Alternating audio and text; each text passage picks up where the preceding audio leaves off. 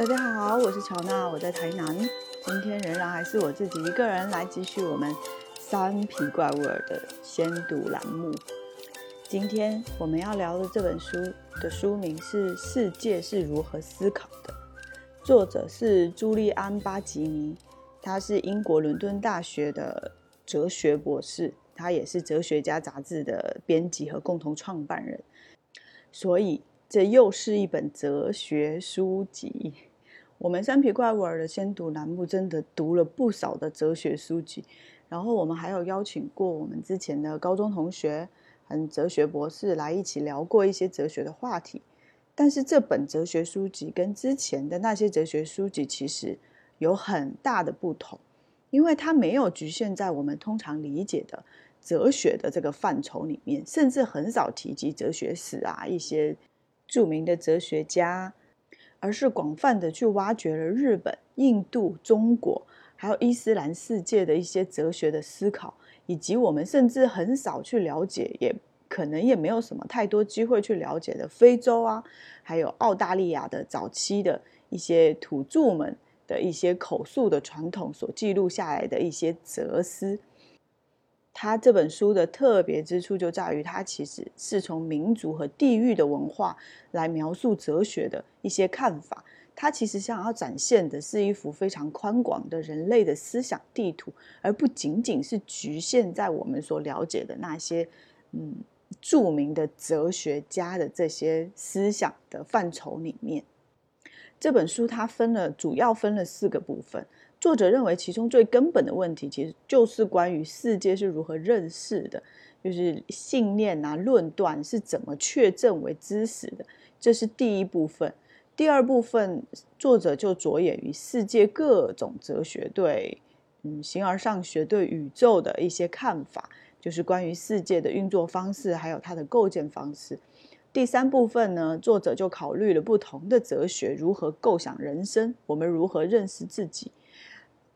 在理解完这些哲学如何理解世界、理解知识和理解自我之后呢，在第四部分，作者就引导我们走入了关于我们应该如何生活的思考。不知道听完这本书的结构之后，你有没有一种 想要马上关起来不想要听的感觉？觉得好像。这不就还是哲学那些几千年来讨论的同样的问题吗？比如说世界是怎样的，世界中的我们是怎样的，就是同样的问题，没有什么不一样啊。其实刚开始的时候我也是这么觉得的，但是在开始看之后，我就发现它其实真的是不太一样的哲学书籍。比如这本书，它的每一章都是从一个当代的现象或者是一个事件开始的。读起来的时候，就有一种很天然的亲切感，就让我觉得说，我们好像本身就生活在一种哲学的传统之中。哲学并不是我们想象中的那么高高在上的东西，它也不是只存在在书本上一些很晦涩的文字，而反而是觉得说，哲学好像就是此刻的生活，是跟我们的生活息息相关的。而且现在区块链 Web 三点零的概念非常的火爆。作为一个互联网的创业者，我在这本书里面还读到了一些就是去中心化的意思，就是跟区块链跟 Web 三点零的概念非常一致的那种感觉。因为现代哲学主要都起源于西方，而近年来呢，西方哲学其实逐渐的就变成了哲学的本源，好像就是唯一正确的真理。在作者看来，他觉得西方哲学其实只是。我们全世界哲学的一小部分而已，但是因为那一种传统上强烈的优越感，就让西方的哲学家觉得无法尊重，也没有办法去包容不同的哲学思想。作者就觉得说，应该要摆脱狭隘的这种哲学研究的观点。嗯，中华文明中的儒家思想啊，印度文明中的哲学，伊斯兰宗教中的哲学，来自于说，甚至非洲。澳大利亚土著的一些朴素的哲学，这个世界其实存在着各种各样的哲学，而不是仅仅只存在于中心的西方哲学的范畴。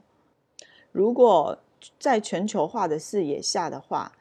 那么哲学也需要系统化的全局观的这一种思维。哲学的研究就不应该是孤立的、割裂的，而是应该是多元的。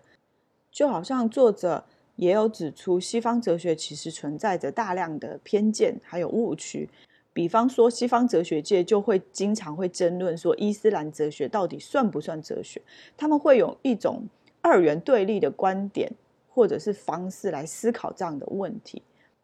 我也不知道是因为刚好时代走在了这种去中心化这样的节点上，让哲学好像也出现了这样的倾向，还是说哲学的发展本身，他就一定会发展出这样更多元的观点和视角？就像我会思考，到底是中华文化塑造了孔子，还是孔子的思想塑造了中华文文化一样，是好像永远找不到答案的问题。当作者把中华文明中的儒家思想、印度文明中的哲学、伊斯兰宗教中的哲学，来自土著的那一些朴素哲学，都纳入了哲学这个范畴之后，其实就涉及到一个很重要的问题。那么，在作者的定义里面，什么才是哲学？哲学意味着什么？其实，这在我们之前的哲学的书籍，或者是我们哲学的访谈的节目中，其实就聊过。如果要从哲学的层次去探讨问题的话，那么首先要做的事情，就是得给每一个词汇做出确切的定义。先把定义做好了，才有办法从具体的角度去探讨问题。所以，到底什么是哲学？哲学的本质是什么？这本身就是一个哲学问题。所以，因此，作者在书中也进行了定义，还有一定程度上的辩论。作者巴吉尼他就提出说，如果我们从一个过于狭窄的对哲学的定义出发的话，最终就会排除许多甚至大多数其他传统的思想。哲学就会变成仅仅是你自身文化中的版本，就非常的狭隘。他也提到说，理查德罗蒂曾经主张说，哲学家自己对哲学学究式的小小定义，其实只不过是一种辩论的工具，主要的目的就是将那些不熟悉的东西排除在战场之外。所以，作者的观点其实是他觉得哲学应该要去接受一个更宽泛的范畴。虽然说我们无法以严格的规则去定义说哪一些可以，哪一些不可以作为哲学，但是可以从其中找到一些共同的特征。如果一个传统的知识具备足够的共同特征，那么它就应该被视为哲学。比如说，当人们开始系统的去研究世界的本质、自我、语言、逻辑、价值、人类的善、知识的来源。还有人类理性的本质，还有局限的时候，无论这一种研究到底结果，或者是我们看起来它到底是好的还是不好的，它都应该被视为是在从事哲学的研究。而当这些问题纯粹是由神话或者是教条来处理的时候，那就应该被定义为宗教或者是民间传说，而不是哲学。而如果人们一致同意要用经验的方法来解答这些问题，那这一种探究就变成了科学，那也不是哲学的范畴。所以在各个极端之间的边界，虽然看起来好像并不太清晰，但是作者是觉得他其实已经可以明确的画出哲学的大部分的领域，并看到说。我们所有的全世界伟大的哲学传统，其实都在其中占有一席之地，因为他们其实都会对我们刚刚提及的一些关于世界的本质、关于自我、逻辑、价值、人类的善呐，然后人类的理性这一些东西做出很系统性的研究。所以，没有哪一种哲学可以独享哲学这个定义，也没有哪一种哲学有权去否认其他哲学所在这个世界范畴里面哲学所占的比重。所以这本书真的很不同。作者巴吉尼其实在书中很多次的把西方哲学还有跟世界其他地方的哲学，包含中国的哲学，我们通常熟悉的孔子的一些思想、法家的一些思想放在一起比较。但是他从未就是用一种居高临下的这种视角来否定任何一种哲学，哪怕是对非洲土著的一些口述的一些智慧，他采用了一种怀着敬意的这种心去理解世界上的任何一种哲学。我觉得这种谦虚和谨慎的态度，反而让这本书变得非常的吸引人。也让这本书变得更有价值。像在书里，巴吉尼他对中国哲学的理解非常的有意思。他提到了李成阳教授的观点：西方的真理是绝对的、永恒的、终极的真理；然而中国的道则不是现成的，它必须通过人类的活动来生成。作者朱利安就把西方哲学的追求形容成了真理的追求者，然后把中国的哲学追求形容为道路的追寻者。我觉得这种形容真的非常的有意思。他觉得说，真理的追寻者，他其实是用固定不变的理性的结构来认识与描述描述这个世界。但是，中国哲学呢，它作为道路的追寻者，其实更多的是将实际经验的提炼，然后它更像是一门生活的艺术。所以，西方的思想更容易把世界各个事物认定为一种对立的关系。而中国的思想呢，则觉得说万物之间是有所变通的，这就让我想到说，好像孔子的“己所不欲，勿施于人”，再到嗯王阳明的“知行合一”，其实好像真的都展现出一种中国哲学里面一脉相承的，就是要用行动去实践的这一种哲学，要通过自身的活动来践行哲学真理的这样一脉相承的哲学思想。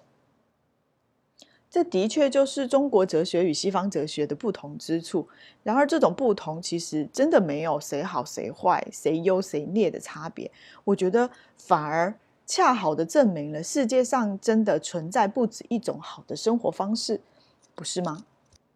在这本书里，其实我最想分享的是关于作者对于自我的构建、对自我的认知、全世界的范围内的哲学、对自我的定义。这一块的内容，书中提到，在西方哲学中，对自我概念的一个很重要的特征，其实就是原子化的自我。这种原子化的自我的观念，最早作者认为是可以追溯到公元前五世纪，嗯，提出的原子论。之后，德谟克利特发展出认为说，世间的一切都是由微小的、固定的、不可分的元素所组成的。这一理论最后就演变成了一种原子主义的自我的思考的方式。在这之后，萨特的存在主义思想也进一步发展了这种原子化自我的认知，最终就演变成了今天蓬勃发展的个人主义。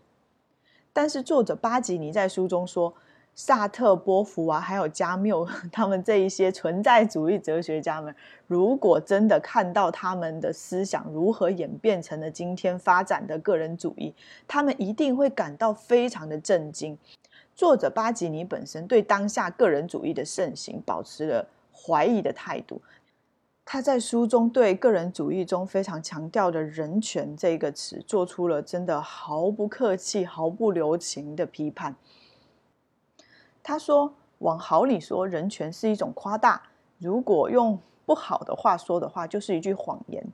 他觉得说，在西方，个人始终是处于思想史、社会史、政治史的核心位置；但是在中东、北非、在印度、在中国、日本，其他宗教和哲学其实很少以个人的名字来命名它。西方对于个人，哪怕是原子化的自我推崇。就让这一种更加执着于对于个人权利的推崇，但是未必会同等的强调责任。他也提到，有人认为说，如果享受权利需要履行责任为条件的话，那就是对个人权利的一种稀释。就是说，作者巴吉尼他其实认为人权这个概念其实过分的夸大了个人的权利，而忽略了他。作为世界一份子，他需要尽的义务和责任，以至于让人权这个概念其实沦为了一个谎言。看到这里的时候，其实我真的就想回想了一下，其实真的当我们在谈论人权的时候，其实我们都在谈论我们在争取什么样的权利，我们在为某一个群体争取什么样的权利。其实我们真的好像。在我们争取权利的时候，从来不会提及我们应该怎样去承担一个责任，一个群体的责任，一个个人的责任。那如果没有责任和义务与权利相对应的话，那所谓纯粹的权利是有意义的吗？或者说它是纯善的吗？作者巴吉尼还指出。个人主义其实它过分的强调了个人有能力去指导和控制自己的命运，刻意的去否认和弱化了我们作为家庭、作为时代、作为社会、作为世界的那个一份子的那一面。作者觉得说，这真的是太狂妄自大了。这种个人主义倾向也会让人很难有同理心去接受差异，而让自己会变得孤立，让社会变得割裂。这种强调个人有能力控制自己命运的这一种狂妄自大，其实在我们的之前的先读的节目里面，关于成功的反思和下层年代这两期节目，其中中间都有提到，这种狂妄自大正是我们现在的社会、现在的世界非常的割裂，然后民粹主义、极端民族主义兴起的一个非常重要的原因。而且，个人主义在当下也引发了各种各样的问题，比如说，我们当下年轻人对传统的亲密关系，比如说家庭啊、婚姻啊、爱情啊，其实失去了信仰，甚至很多人会认为，觉得说人就是一座孤岛，我不需要亲密的关系。但是，作者巴吉里并不认为说这好像是一种哲学上引导的错误，他认为这是我们对哲学的一种误读，因为在早期。到亚里士多德时期的时候，其实亚里士多德就强调人是一种社会的动物。虽然他他主张人类是独立的个体，但是也反复的表示与他人保持联系是最好的生活方式。传统的西方哲学其实对个人的强调，并没有要使个人变得孤独、变得原子化的这个意思。他同时提到，与个人原子化、自我相反的是。普遍存在于我们东亚的哲学当中的关于自我的定义，其实是一种关系性的，所以他把它叫做关系性自我。关系性自我的理论其实就强调个人与集体的关系，认为没有人是单独存在的。这个观点其实跟亚里士多德人是一种社会动物不谋而合的。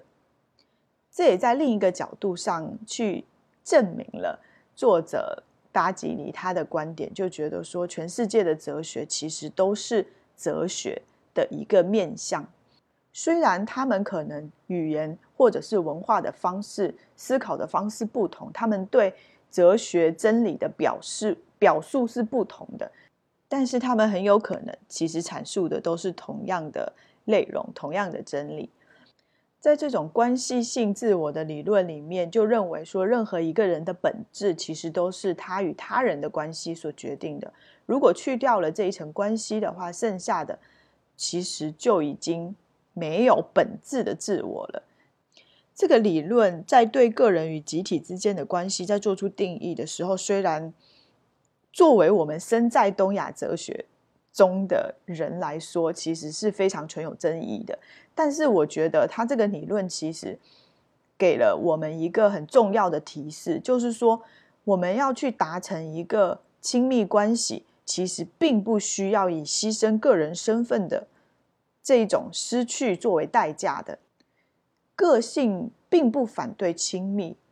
也不反对关系。我们之所以成为我们自己，其实是因为我们与他人的关系。但是我们并不是把个人的身份淹没在了这一种整体的与他人的关系之中，而是在整个整体的关系之中，在世界跟世界跟别人互动的关系之中，去找到自己的位置，来表达所谓的自我这个概念的。他在书中其实特别就提到了在日语中自我的。一个存在的语境，他就说日本人其实更多关注的是我这个概念存在的语境，而不是单纯意义上只是我这样子一个单纯意义上的定义。在这里，书里提到了一个让我觉得非常值得去思考的一个现象，他就说，在日本这样一个好像我们都觉得说是由关系性自我组成的社会里面。人的同质化程度却不高，反而是欧美国家的民众虽然在竭力的表达个性，但是他们的趣味、政治观点、购物习惯却惊人的相似。在作者巴吉尼看来，就是那些为个人主义摇旗呐喊的人，其实未必真正的拥有个性；而那些融入集体、享受亲密关系的人，也未必没有个性。就是说，我们不能把外在的对个性的宣言当做是真正个性的一种拥有，它反而应该是一种很类化的东西。真正的个性其实跟它外在的表现并没有太大的关系。感觉这也是比较哲学研究的魅力所在，就是它可以站在一个更高的高度，然后以一种更立体的观点和视角来。看待我们所谓真理的复杂之处，就是每个人或者是每一种文化，其实都触及了真理的一个方面、一个面向。但需要我们把所有的观点都放在一起的时候，我们可能才有办法看到整个真相，或者是整个真理的全貌。从这种更宽泛的观点来看待哲学，其实并不一定会使我们放弃对客观的理解的这一种追求。我觉得反而会让我们更丰富我们对客观本身的理解，而且我觉得哲学其实跟语言有很多共同之处，这也是这本书提示给我的。我们只能用一种特定的语言交流，因为全世界其实不存在一种通用的世界语言，每个国家、每个地区都有它自己的语言，但这其实并不意味着我们应该。就想当然的觉得说，只有一种语言，就是我们自己的语言，可以表达真理，可以表达对客观的理解，对世界的理解。我们其实是可以通过学习其他的语言来扩大我们自己的理解力，去增强我们的同理心。同样，其实我们也可以利用一种以上的哲学的传统，包含伊斯兰教的哲学，包含中国的传统的哲学，包含日本、印度的。哲学，它其实都可以让我们在文化上具有更双重、更多元的特点，也让我们能够更好的去理解别人。就像苏里其实指出，大部分美国人、欧洲人，他都主张个人的自由，还有自主的价值。其实这些人，或者是说。大众其实并不了解这些概念是如何被他们所推崇的哲学家所证明和解释的。千千万万的印度人也按照业力他的这一种原则去生活，但是他们也并不了解那一些他们所谓的文献里面对这些东西因果报应所做出的阐述。像我们自己会强调和谐的重要性，但是其实我们对分析还有描述和谐的这些儒家或者是道家的思想，其实也说真的从来没有认真的去了解、去研究过。就是说，我们无论生活在哪里，其实我们显然更多的是被习惯还有先例所说服，而不是任何特定的知识。其实这就是一种惯性，一种思维的惯性。所以，当我们去了解、去扩大自己在哲学上、在思维上的思考的方式，去多学一种语言，去了解、去理解别人的时候，其实就是在打破这一种思维的惯性。笛卡尔在他的《谈谈方法》这本书里面也有写到。在我的旅行中，我了解到那些有着与我们截然不同观点的人，并非野蛮人或未开化的人，而是一些与我们一样理性或更为理性的人。其实读这本书，就是给了我们一个挑战视为理所当然的信仰和思维方式的一个机会。通过去了解不同种族、不同民族、不同文化里面的他们是如何思考的，我们会对。以前自以为拥有的知识，感到不那么的确定。我觉得这就是走向更多理解的第一步。在谈到更多理解这个话题的时候，书里还有提到，如果要去了解他人的时候，其实要注意避免一个很重要的问题，就是过度的去强调我们与他人有多少的共同之处，或者是去过度的强调我们与他人之间有多少的分歧。就像之前提到的，嗯，东亚哲学里面的关系性自我，其实跟西方哲学里面亚里士多德“人是一种社会动物”之间的观点是惊人相似的一样。作者其实就是认为，我们共有的人性和对生命中那一些永恒问题的思考，就意味着，其实我们总能从他人的思考还有实践中去学到什么东西。尽管在刚开始的时候，这些思想看起来之间是那么的没有共通性，那么的陌生，但是在另一方面的话，作者也提出思维方式的差异其实是非常的微妙，但是却是又非常深刻的。所以，如果我们非常轻率的认为说我们可以从他人的角度去看问题的话，其实最终很可能我们只是换了一个方式，从我们自己的角度去看问题罢了。我们必须超越的是从一种陌生的角度去想象事物在我们眼中会是什么样子，而是应该去真正的去理解，比如说那一片土地，以那一片土地为家的人，在他们的眼中，事物的发展，事物到底是什么样子的？其实这就很像我们在很多时候都探讨的，就是在亲密关系之中，我们。很有可能都觉得说我们的付出那个就是爱啊，你怎么都不懂啊？但是其实这一些我们的付出，我们所谓的爱，其实在对方的眼里，那根本就不是爱。所以如何去达成真正的理解、真正的共情、真正的同理，是很困难，需要一直不懈去努力的一个问题。我觉得我们可能穷尽一生都没有办法。去理解全世界所有的哲学，也不可能通过一本书就能够读通所有的哲学。这本书好像其实只是为了让我们打开一个门，让我们可以先找出我们想要去了解的东西，这样我们才能够开始去理解，想要去了解，去找到那一个在哲学世界里面的秘密之门。